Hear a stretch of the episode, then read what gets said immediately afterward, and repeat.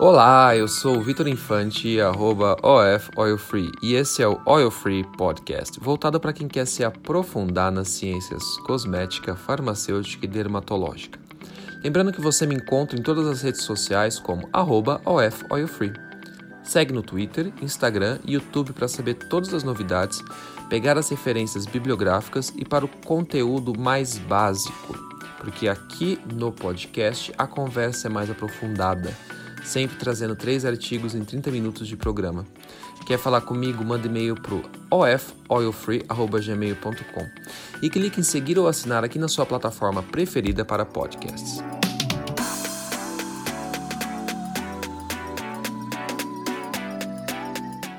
O episódio 002 começa com um tema muito interessante para ser aplicado nas áreas de dermatologia e cosmetologia, que é o photoaging. E aqui especificamente levar uma conversa com vocês sobre como avaliar e o quanto que isso evoluiu, né? De acordo com a evolução das metodologias. Eu não vou aqui, por exemplo, explicar para vocês o que, é um score de photoaging e tudo mais, né? Eu vou dar uma breve explanada sobre isso, mas eu vou falar um pouco sobre as diferenças que a gente tinha, por exemplo, de um estudo dos anos 2000, dos anos 90, 2000 e os estudos de hoje em dia, dos anos 2010, agora 2020. O que, que a gente tem de diferente para avaliar photoaging, o fotoenvelhecimento, né? O envelhecimento causado pela exposição solar, excessiva principalmente.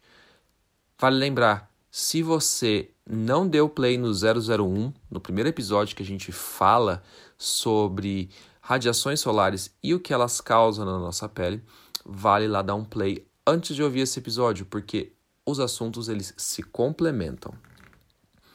Uh, eu selecionei três artigos aqui, né, como é a proposta do programa e tudo mais. E lembra que eu deixei, eu sempre vou deixar as referências na postagem do episódio lá no Instagram. Então, do episódio 001, as três referências estão lá, e aqui do episódio 002 está lá no Instagram também. Então, a primeira de todas é uma revisão, como eu sempre gosto de começar com uma revisão para que a gente consiga entender do que, que a gente está falando. E essa revisão ela é mais antiga, ela é dos anos 2000, mas é justamente por isso que eu quero trazer ela para a gente já linkar para o próximo artigo depois. Por quê? Uh, eu quero contextualizar que nessa época ainda era necessária a realização de biópsias para avaliação das alterações histológicas, morfológicas e estruturais da pele causadas pela exposição crônica ao sol. Tá? Os outros dois artigos eles já se utilizam de metodologias mais modernas, não invasivas e que se valem de princípios de biofísica e imagem da pele. O segundo é como se fosse assim, ele vai dar um guia de como usar essas metodologias e o terceiro já é uma aplicação dessas metodologias. Então aqui a gente vai acompanhar a ciência em sua evolução com relação a isso, tá? Vale lembrar que, como discutido no episódio passado, o conhecimento dos danos causados à pele pelas radiações visível e infrared eles são mais recentes, depois dos anos 2009, assim, mais ou menos, né, 2010, é, que é após a data, a data dessa primeira revisão, que ela é dos anos 2000. Aqui, então, é, estamos muito relacionados com a questão da radiação UV, como quando eu vou falar aqui desse primeiro artigo. Porém, as demais radiações têm uma relação com a produção de radical livre e, consequentemente, aumento no estresse, aumento no estresse oxidativo e danos em algumas camadas da pele, principalmente, por exemplo, como proteínas como colágeno. Uh, o primeiro artigo é, é da, do, da revista Photodermatology, Photoimmunology and Photomedicine. É um artigo de revisão e se chama Photoaging of Human Skin. Bem básico, né, o nome. Eu acho que ele já é o título do, do, do nosso episódio. Sobre a revisão em questão, é importante ressaltar que a pele fotoenvelhecida apresenta alguns sinais clínicos diferentes da pele que envelhece por um processo mais natural. Normalmente, a pele, ela que não foi exposta cronicamente demais ao sol, né? então você não fica muito se expondo ao sol e também se protege, é caracterizada por rugas generalizadas, aparência seca e fina e queratose seborreica. Então a gente está falando de pessoas aqui assim, 60 a mais, então a gente vê que isso acontece, né? A pele fotoenvelhecida também vai apresentar isso, só que em um grau mais elevado, e isso vai depender muito da pessoa, porque depende muito da exposição, né? E a aparência das rugas geralmente é um pouco diferente. Uh, as rugas, às vezes, que aparecem para pessoas que têm a pele é, que foi mais danificada pelo sol, né, fotoenvelhecida, elas são mais perceptíveis e elas têm uma aparência mais característica, tá? Muito mais característica dela. Há também questões relacionadas com aparências de telangiectasias, que são aqueles vasinhos, sabe aqueles vasinhos que, tão, que a gente vê na região do nariz, principalmente aqueles vasinhos vermelhos? Também aparece, né, na, na, quando a gente fala de photoaging. Distúrbios no padrão de pigmentação, uh, algum agravamento de melanoses, como por exemplo melasma, também pode ser observado. É, na verdade, bem relacionado com isso, né? No entanto, isso aqui são as alterações que a gente está falando visualmente, né? As alterações induzidas pela exposição crônica ao sol podem ocorrer bem antes dos sinais de envelhecimento da pele, e isso é uma questão.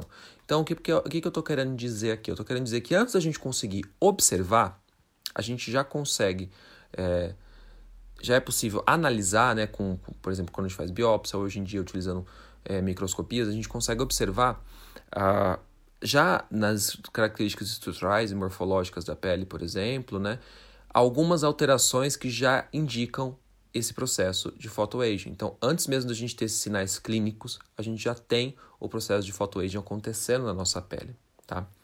Há uma grande variação interindividual com relação às características clínicas da pele fotoenvelhecida, dependendo principalmente de fatores como tipo de pele, natureza da exposição ao sol, se é pelo, por exemplo, se é recreacional, você está lá uma vez ou outra e tudo mais, ou se é uma coisa crônica, né, e você não se protege. Penteado, tá penteado, gente vestuário e possível capacidade de reparo individual. Tem muitas características que dependem de cada uma das pessoas, tá, gente? Isso, assim, é muito importante porque o photoaging, ele é um, um, uma coisa, quando a gente vai avaliar, tem que pegar todos os dados mesmo da, da pessoa que a gente está avaliando, porque você tem que saber como que é a fotoproteção, como que é a exposição, como que é o hábito de trabalho, a condição socioeconômica, tudo, tudo isso vai afetar, tá bom? Vamos lá. O extrato córneo da epiderme, ele pode apresentar hiperceratose na, no photoaging. Né? O que é hiperceratose? É quando aumenta. Né? Isso daí é uma resposta fisiológica do nosso corpo. Então, quando você tem uma exposição excessiva ao sol, o extrato córneo tende a aumentar, como se fosse, vamos aumentar a barreira. Claro que isso não é um fotoprotetor, não vai é, proteger do sol como um fotoprotetor, mas é uma resposta fisiológica que o corpo tenta achar para conseguir compensar esse dano que está acontecendo. A epiderme ela pode ser petrófica, atrófica ou inalterada, dependendo, claro, né, aqui do tipo de dano, da extensão do dano. Geralmente, se a gente eh, depende de como você vai avaliar essa epiderme, porque você pode avaliar só ali naquela, naquela região onde a gente não leva em consideração a papila, ou a gente leva em consideração a papila. Se a gente leva em consideração a papila, geralmente você diminui a epiderme, porque você tem uma diminuição na profundidade das papilas. Então, os tecidos, a epiderme e a derme, elas conver vão conversar menos, né? Porque se está menos. É, se a área de contato está diminuindo, você está tendo menos trocas entre os tecidos, né? Enfim, a espessura da membrana basal, que está ali na junção, também ela é aumentada, possivelmente refletindo os danos aos queratinócitos basais e também nessa né, redução da, da área superficial, então tem que dar uma compensada em alguma coisa. E a distribuição dos melanócitos ao longo da membrana basal também sofre um pouco né, de, de alteração, acaba sendo irregular. É, essas células vão acabar também variando de tamanho, porque elas vão ter uma atividade um pouco diferente. Elas vão ficar um pouco mais. Uh, como elas são dendríticas, né, elas vão acabar criando mais bracinhos, né, mais, dendri, mais, mais essas regiões para depositar a melanina nos queratinócitos, né? E aí você vai ter distúrbios de pigmentação, obviamente. Na derme, há, uma grande, há um grande vertical de dano progressivo da exposição aos raios UV, especialmente com o que diz respeito às fibras de colágeno. Podemos observar também a presença de elastose solar. A elastose já é um dano muito grande na fibra de colágeno, quando, por exemplo, o colágeno ele já não. O colágeno ele tem que ser como se fosse uma fibra que vai ser é, reta, né, reticular, né? É, ele já começa a se aglomerar, começa a ficar não tão. É, começa além da aglomeração, começa a ficar danificado, sabe? Então você começa a ter um processo onde essa fibra ela já não está dando tanta sustentação. E aí você começa a ter o quê? Que a pele perde a firmeza, né? E aí você tem esse problema. Uh, podemos observar também a presença dessa elastose, mas ela é principalmente observável na região papilar, da derme papilar, que é a derme mais próxima da epiderme. Uh, há também a deposição de fibras de elastina e glicosaminoglicano degradadas, né? o que reduz os parâmetros de viscoelasticidade da pele, né? que é essa quando a gente, por exemplo, puxa a pele assim aqui da, do dorso da mão, né?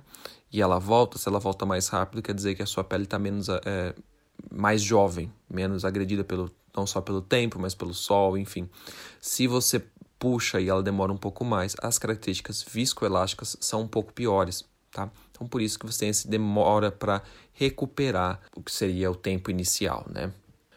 Basicamente, o que a gente pode observar aqui é que o dano cutâneo, né, que está relacionado com o photoaging, uh, causado pela exposição solar desprotegida de forma crônica, não é um processo homogêneo e depende muito de fatores individuais e especialmente com relação aos seus hábitos, às culturas e sazonalidade. Depende, é, vale lembrar aqui que o Brasil ele é um país que já não a gente não fala tanto assim já de sazonalidade porque a gente tem um, um índice UV alto, né, praticamente o ano inteiro, tá? Também é interessante destacar que ainda nessa época as metodologias de avaliação elas eram bem limitadas e eram muitas vezes invasivas para os participantes, o que reduzia a participação dos voluntários e também o número de estudos, uma vez que precisavam ser bem justificados para o aceite dos comitês de ética em pesquisa, porque precisava ser bem justificado por que, que você está cortando gente para fazer uma pesquisa, entende? é, ser invasivo, tem que ser uma coisa muito bem pensada, um protocolo muito bem elaborado, uh, e você tinha um número limitado de pessoas. Então, assim, se errasse uma coisinha, meu Deus, o estudo inteiro poderia ir por água abaixo, entende? E aí que tá. A gente está falando aqui desse primeiro estudo, que é a primeira revisão dos anos 2000, então esses estudos são da, da década de 90. Essa é uma revisão, no máximo pegou alguns estudos dos anos 2000, mas a grande maioria dos anos 90. Uh, usavam essa metodologia, isso era uma questão limitante e mesmo limitante também para a gente conseguir avaliar se cosméticos poderiam uh, melhorar a relação do, com o photoaging, né? Porque biópsia acaba não sendo tão interessante. E aqui já começa também até aquela relação uh, de que, assim, falava, ah, o cosmético ele atua mais superficialmente, então como que eu vou justificar para um comitê de ética que eu vou fazer um estudo de biópsia, de cortar pessoas, né? De cortar um pedacinho, mesmo que seja um pedaço pequenininho, gente. É invasivo. Entende? A gente tem que entender que essas questões éticas, elas precisam ser muito bem justificadas. Como que eu vou justificar isso para um cosmético, por exemplo, né? É só por uma questão estética. Então, assim, é, isso tem algumas implicações um, que a gente precisa levar em consideração. E aí o que acontece foi que depois conseguiu se desenvolver, por exemplo, microscopias hoje em dia, que a gente consegue fazer avaliação em vivo, sem ter que cortar ninguém, a gente já consegue obter as imagens de toda a extensão da pele. Na verdade, a gente precisa muitas vezes ter que avaliar com mais de uma das metodologias, né? Porque, por exemplo, esse segundo artigo que eu vou trazer, que é o Skin Age In Vivo Microscopy Assessment of Epidermal and Dermal Changes by Means of Confocal Microscopy, é sobre a microscopia confocal de reflectância laser. Ela só consegue avaliar, só, né, entre aspas, do extrato córneo até a derme é, papilar. Ela não consegue pegar a derme reticular. Então, se ela não consegue pegar a derme reticular, eu preciso achar uma outra metodologia que a gente utiliza para conseguir avaliar a derme reticular, que é a derme mais profunda, que a gente consegue utilizar usando uma ultrassonografia de alta frequência. Não é tão assim precisa como, por exemplo, o confocal, porque o confocal a gente consegue ver assim nível histológico mesmo, a gente consegue ver as células, a gente consegue ver como que o tecido está. É, é, é assim, é sensacional. Quem trabalha com confocal fica sempre apaixonado porque, por exemplo, quando você chega assim, é, já ali na derme, tem alguns pequenos vasinhos na pele, você consegue ver as hemácias passando. Ah, é, é, é sensacional. É, sou um pouco assim enviesado para falar, porque eu trabalhei com isso no meu doutorado e eu acho muito legal. Enfim, nesse trabalho, né, a autora ela utiliza de uma metodologia não invasiva para avaliação do processo de fotoenvelhecimento da pele, a microscopia confocal de reflectância laser. E é possível, com a utilização desse aparelho, acessar o extrato córneo, epiderme e a derme papilar mais superior, como eu já falei, né? sem a necessidade dos cortes para biópsia, por exemplo. E esse trabalho é um guia principal para a gente entender, através da microscopia, como avaliar o fotoenvelhecimento. E aqui é interessante que a gente pode já começar a trabalhar com mais gente, a gente já começa a pensar, então, opa, alguém já foi lá, falou para mim, o, no PhotoAge a gente vai observar isso, isso, isso e aquilo no confocal. E aí você pode ver, eu posso usar isso, isso e aquilo como parâmetros para que eu possa é, avaliar a melhora, por exemplo, após a utilização de um cosmético. E aí eu posso fazer estudos com cosmético aqui, porque aqui eu não estou cortando ninguém, não são metodologias invasivas. Né? É mais ético, além de ser mais ético também, é, é uma situação onde você consegue ter uma precisão muito grande e você também consegue agora criar uh, mecanismos, né, formas de conseguir avaliar a ação de cosméticos, principalmente na epiderme, porque a epiderme é onde o cosmético vai atuar, né? Enfim, o trabalho, né, aqui que a gente está falando em questão, ele contou com 75 participantes, divididos em cinco grupos de acordo com a idade, variando entre jovens com menos de 35 anos até pessoas com mais de 65 anos. E é importante ressaltar que aqui foram avaliados homens e mulheres sem recorte de sexo biológico. A autora só queria saber sobre como avaliar o fotoenvelhecimento, tá? Então aqui a gente não está querendo ver, ai, será que a pele do homem é mais Uh, a epiderme ela é mais uh, tem uma espessura maior do que a epiderme da mulher? Será que tem alguma questão? Não, ela não quer saber isso. Ela só quer saber com relação ao fotoenvelhecimento. Tá, Vitor, mas eles estão vendo as é, só vendo o confocal, só vendo a, as células ali, né? Como que eles avaliaram isso? Primeiro de tudo, todos esses participantes passaram por uma avaliação de dermatologista. Esses dermatologistas deram um score, já é um score que é, é existe um score clínico, né? Esse score clínico é assim. Então você vai olhar o participante. O dermatologista tem um score que já é validado.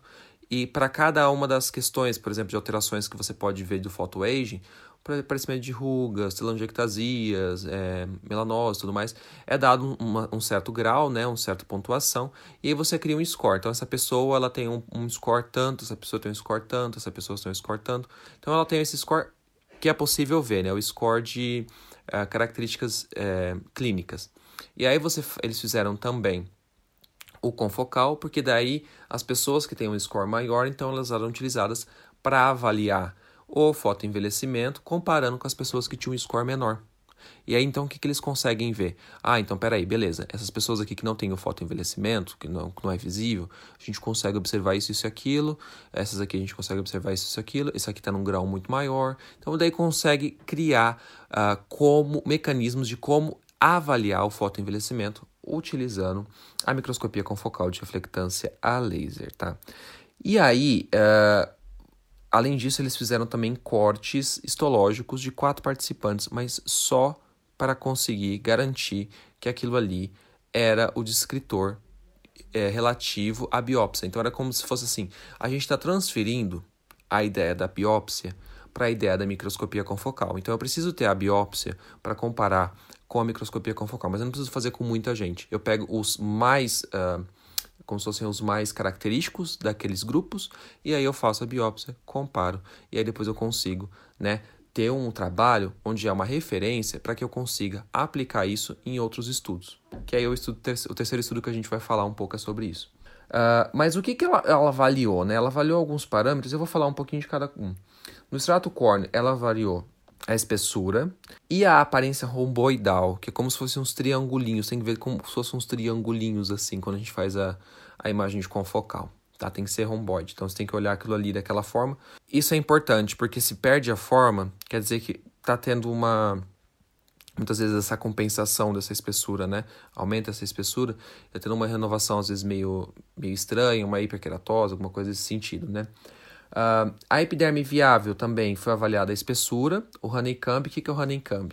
Quando você olha a imagem do, do, do confocal, ele tende a ter as células como se fosse um favo de mel na, na epiderme. Então, quanto melhor, quanto mais bem definido for esse, esse honeycomb, melhor. E ele tem um brilho entre os queratinócitos também que você pode ver e pode avaliar isso, né? Se tem um brilho é melhor. Uh, e a pigmentação mosqueada também, mas aí já vai ser ali na camada basal. O que, que é isso? Quando você tem uma, uh, uma deposição mais exacerbada de melanina em alguns pontos, e você também acaba tendo também né, alguns melanócitos que você consegue observar, que são as células mais dendríticas. Né? Uh, ainda você consegue observar a derme superior e a junção derme-epiderme, você consegue observar as glândulas sebáceas, por exemplo, você pode ver o tamanho, né? Da, da glândula, as papilas, a profundidade das papilas e a forma das papilas. As papilas, quando você vai olhar no confocal, tem que ser redonda. Conforme você vai tendo o dano, é, né, o dano causado pelo, pelo conforme você vai tendo dano causado pelo sol, tá? Uh, essa papila ela vai perdendo a sua, a sua forma, vai passando por uma gota, vai parecendo uma, um pouco uma gota, até que ela vai virar papila policíclica, que é quando junta um monte de papila junto e vira um, uma coisa assim que não tem muita forma. E aí ela perde também o que? Perde não só a definição, mas ela perde também profundidade, tá? Uh, e também você pode avaliar a arquitetura do colágeno da derme papilar. Dá para você ver certinho ali as fibras de colágeno. Um dos achados mais interessantes está relacionado justamente com a rede de colágeno, que tende a diminuir o brilho conforme o dano solar, mas quando chega na situação de, de elastose, tem um aumento progressivo, então aumenta muito. Justamente porque você começa a ter. É, só que você tem uma diferença que você consegue ver. Porque no primeiro colágeno, quando o colágeno está bom ali com as fibras reticulares e tudo mais, você vê que, né, que é uma fibra reta. Quando você tem o dano, né? O dano que causa, a fibra você começa a ver como se fosse uma cobrinha mesmo assim. Ela fica bem. Ela não, não é reta. Você vê que ela está ali, que ela não vai dar a sustentação necessária, ela não vai ser reticular. Tá?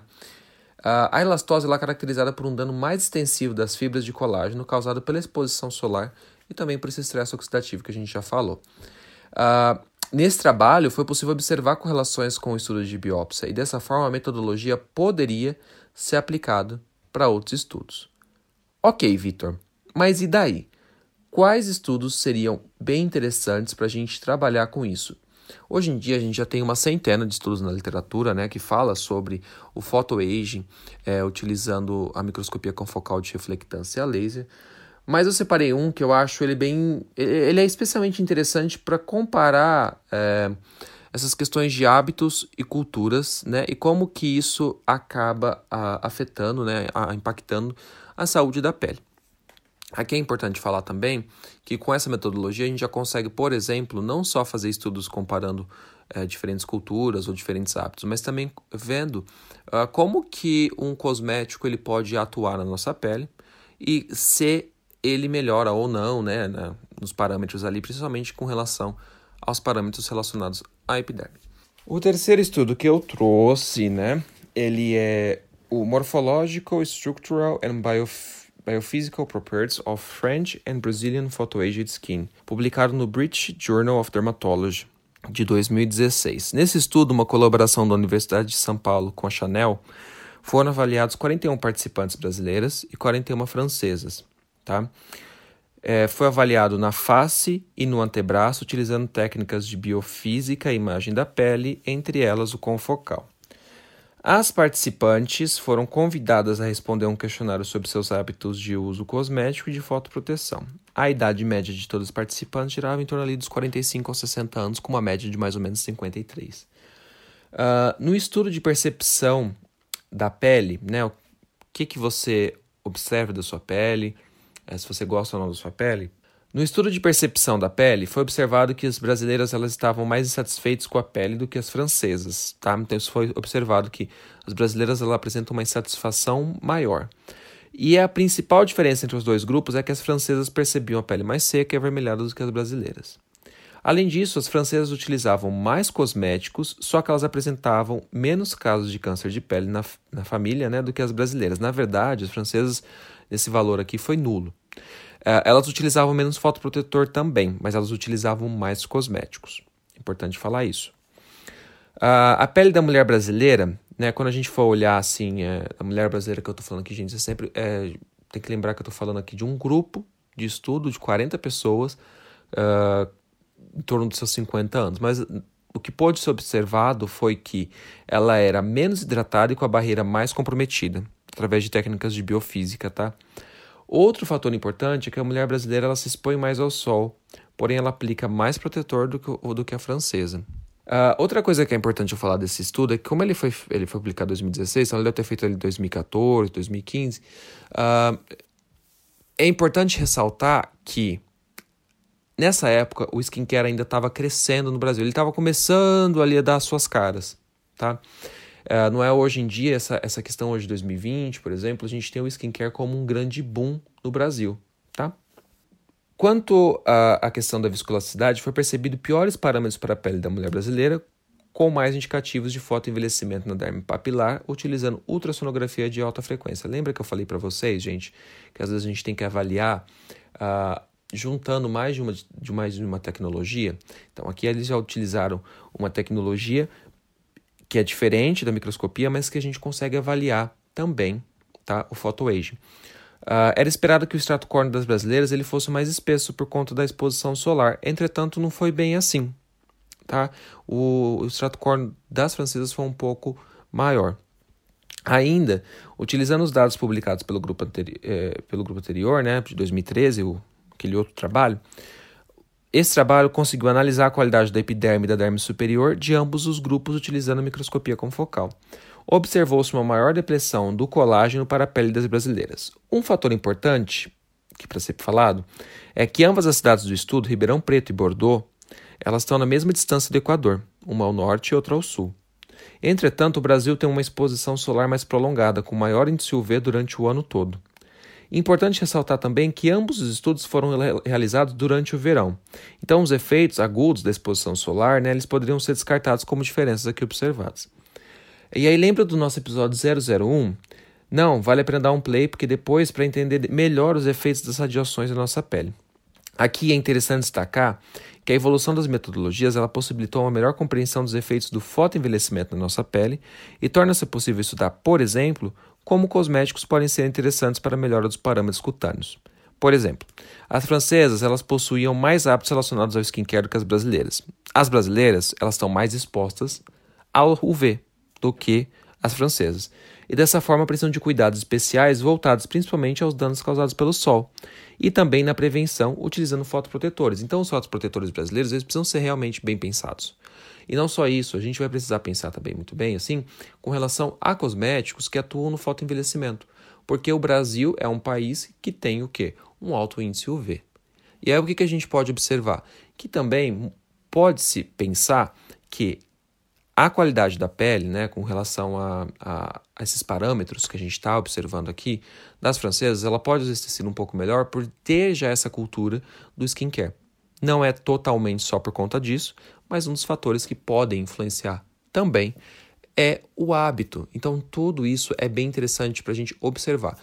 O mais importante da gente levar desse, desse episódio, que ele é uma complementação do, do primeiro episódio, é a gente observar que hoje em dia a gente já consegue fazer estudos mais uh, precisos com cosméticos também. Então, o próximo estudo que eu vou trazer vai ser justamente falando dessa mesma metodologia, né? O próximo episódio que a gente vai trazer aqui é, vão ser três estudos que eu vou falar dessa metodologia, utilizando uh, para avaliar a ação de cosméticos na pele. Porque daí a gente já consegue agora ver como que o cosmético atua na epiderme. Porque antes a gente não tinha muito com relação a isso. Ah, a gente sabia um pouco da relação ali do retinol, mas aí você já tem a questão, né, que tem uma ação dependente de concentração, e aí vai ter ação mais medicamentosa e tudo mais. Então aqui já tem uma, um outro viés. Quando a gente vai falar de cosmético mesmo, então extratos e tudo mais, para observar a atividade, uh, foi muito importante conseguir evoluir a metodologia para que a gente consiga utilizar essa metodologia, aplique ela em estudos de cosmético de uma forma mais ética, tá? E que traga mais evidências, para trazer mais evidências com estudos cada vez mais uh, robustos, né? Estudos mais uh, menos enviesados, mais bem delimitados e tudo mais, para que a gente consiga observar, será que esse extrato aqui, em associação com alguma outra coisa, tem alguma atividade? Será que é melhor eu só isolar uma substância do extrato, né, uma molécula do extrato, do que usar um extrato? Então, tudo isso, às vezes, é bem importante de ser avaliado. Por isso que eu falo, a ciência cosmética ela é nova, porque ela precisou de que as metodologias evoluíssem muito para que fosse possível avaliar, tá? Fica aqui como um grande incentivo para vocês a utilização de fotoprotetores é muito importante para que os sinais de fotoenvelhecimento eles fiquem cada vez menos perceptíveis clinicamente e não só menos perceptíveis, mas cada vez mais retardados, né? Que a gente consiga retardar isso o mais longe possível, né? Para que o cronológico ele seja assim mais é, importante do que realmente o que a gente está falando aqui do PhotoAge, tá bom? Gente, obrigado. É, curte, compartilha, comenta, esse episódio. Segue lá no, na sua plataforma preferida, a gente já está em quase todas as plataformas. Eu estou esperando só o Deezer entregar para todas as plataformas. E quem quer saber quais são esses estudos, vai lá no Instagram, tá bom? Vê, procura no feed o episódio 002 do podcast do Oil Free. Até mais. Tchau, tchau.